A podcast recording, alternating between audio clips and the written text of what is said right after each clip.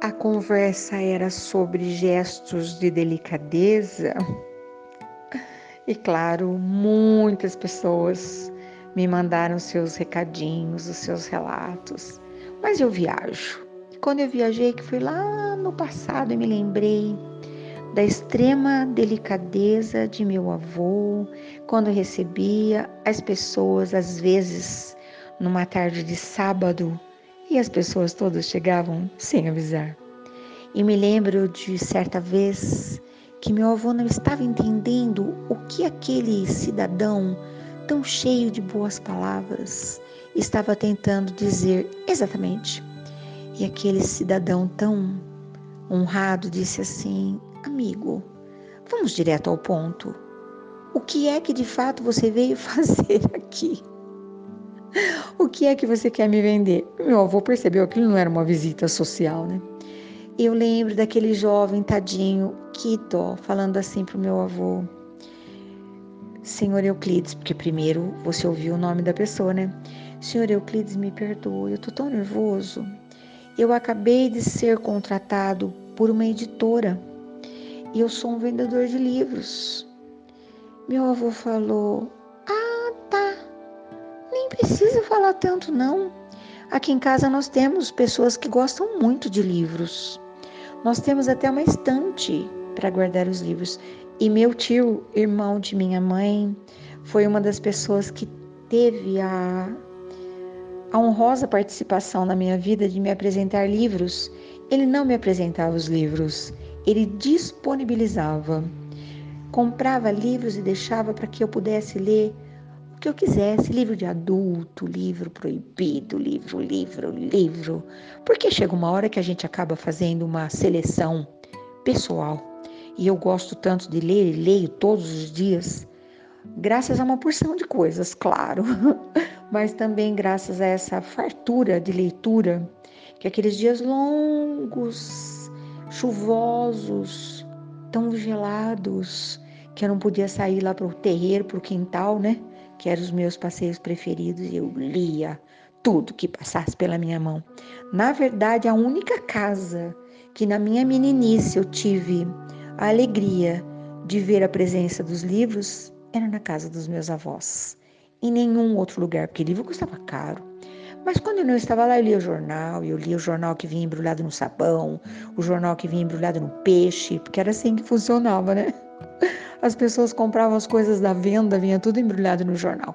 Eu dava uma desamassadinha e lia tudinho, mas ali não. Eram páginas. E até hoje eu amo livros que tem livro real, nada de livro virtual. Até leio de vez em quando. As pessoas me mandam coisas incríveis, mas aquela situação de virar a página do livro, ai, não tem para ninguém, né? Caramba, eu adoro. Bom, aí o rapaz explicou para o meu avô que na verdade o que ele estava apresentando era uma novidade incrível. Meu avô falou: livro, que é novidade? Todo livro é uma novidade. Porque quando, se, quando compramos um livro, a gente não conhece, não lembra. Então, é que não é um livro, são vários. É uma coleção. Acho que ninguém nunca tinha falado de coleção, né? Na verdade, é uma enciclopédia meu avô falou: ah, é uma seleção de todas as informações que alguém que queira adquirir sabedoria. Olha que conversa mais delícia, né? Meu avô falou: é claro que ele tinha conseguido pescar, né? Jogou a isca e meu avô caiu. E ele foi até o carro, trouxe aquela caixa, na verdade, quase um baú, e foi tirando de dentro daquela caixa aqueles volumes, eu não lembro quantos eram. Parecia que eles eram de couro, com as letras desenhadas em ouro. Olha que coisa, dá até uma poesia, né? Couro e ouro. Era a enciclopédia Barça. Meu avô comprou, claro que sim. Fiquei sabendo anos depois que era muita riqueza ter numa prateleira bem à vista de todas as pessoas a enciclopédia Barça. E conheci outros pais depois que também haviam comprado. Era uma super moda, né?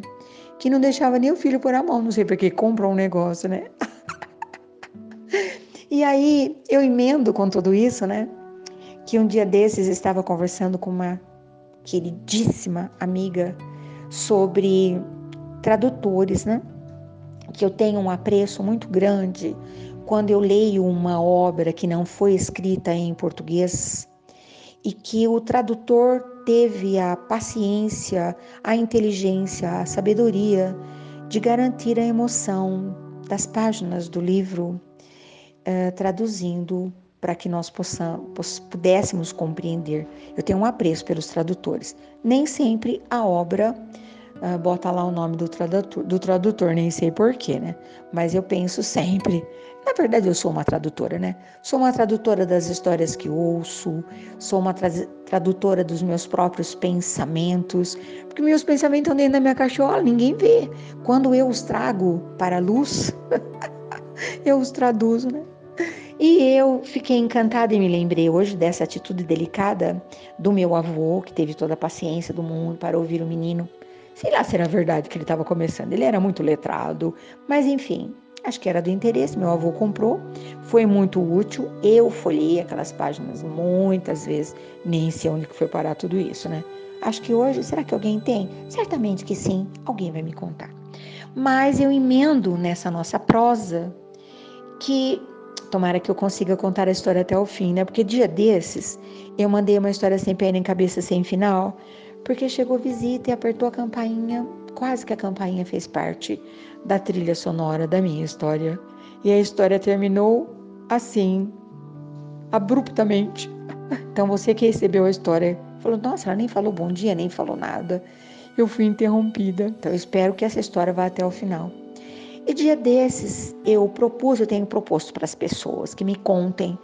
Você está reclamando desse mundo tão danado que você não vê ninguém tratando ninguém com amor. Você está cansado das notícias ruins, meu Deus, por favor, misericórdia. Procure uma boa notícia, me conte uma boa notícia. Alguém fez uma coisa legal na sua vida? Vamos botar uma luz sobre esse fato? Por que, que a gente dá tanta corda para coisa ruim?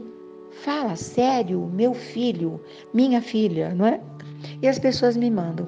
E uma das histórias incríveis, recebi várias, tá? Mas uma história também não consigo contar todas ainda. Contarei com calma e tempo. Porém, alguém me mandou uma história. Estava a família, o pai, a mãe e o filho. Adulto, educado, maravilhoso, um homem de verdade. Ele é jovem, mas ele é um homem. Ele sempre foi. Sabe, homem honrado? E os pais estavam dando uma carona para que o filho fosse para o trabalho. Em dado momento, algo chamou a atenção daquela família. Uma senhorinha, bem, bem senhorinha mesmo, estava tentando atravessar uma rua muito movimentada aqui da nossa cidade, com pacotes e tal. Ela não conseguia, porque ninguém parava. E aí o filho disse para o pai: e para a surpresa da mãe. A, a gente adora quando os filhos fazem coisas assim, né? Uh, pai, para o carro. Ele disse: O que aconteceu, filho? A senhora está tentando atravessar a rua e ela não consegue. E o pai parou, lógico, né? Imagina, ah, quem não faria? Só que não resolveu, porque as pessoas continuavam dando a volta. Você já viu isso? Você parou por uma situação qualquer, alguém vem lá e passa você pela esquerda, pela direita, ignorando as leis de trânsito. Aí o filho falou: pai, eu vou descer. Foi lá na rua, parou, sabe, igual uh, guarda do trânsito, sabe aquele pessoal, os amarelinhos, e fez sinal para aquele pessoal todo parar. Ajudou a senhorinha a atravessar a rua. Não parece aquelas coisas de antigamente? Não parece aquela situação quando a gente está na praia? Não sei se ainda é assim, né? Faz tanto tempo que não vou à praia. Mas eu me lembro que uma das coisas nessas cidades turísticas, quando o, pedestre colocava o pé na guia, os carros paravam. Faz parte da lei de trânsito, pelo menos quando eu aprendi fazia, não sei se ainda faz. Hoje você pode pôr o pé, pode pôr o corpo inteiro, pode jogar sua, sua roupa, ninguém nem liga. E eu achei isso de uma delicadeza. Eu nem perguntei para a mãe, que é muito minha amiga, se alguém buzinou, se alguém reclamou, mas o fato aconteceu e eu achei maravilhoso e eu sou mesmo do canal das boas notícias, não podia deixar passar e precisava contar isso para você que me ouve. bom dia, boa tarde, boa noite. Você deve ter percebido, eu estou à cata de delicadezas. Eu estou à cata da certeza de um mundo novo, porque eu não desisto. E amanhã eu quero tanto estar de volta com uma história incentivadora que te faça pensar, que te faça sorrir, que te faça acreditar. Esse mundo ainda vai ser um arraso. Até amanhã.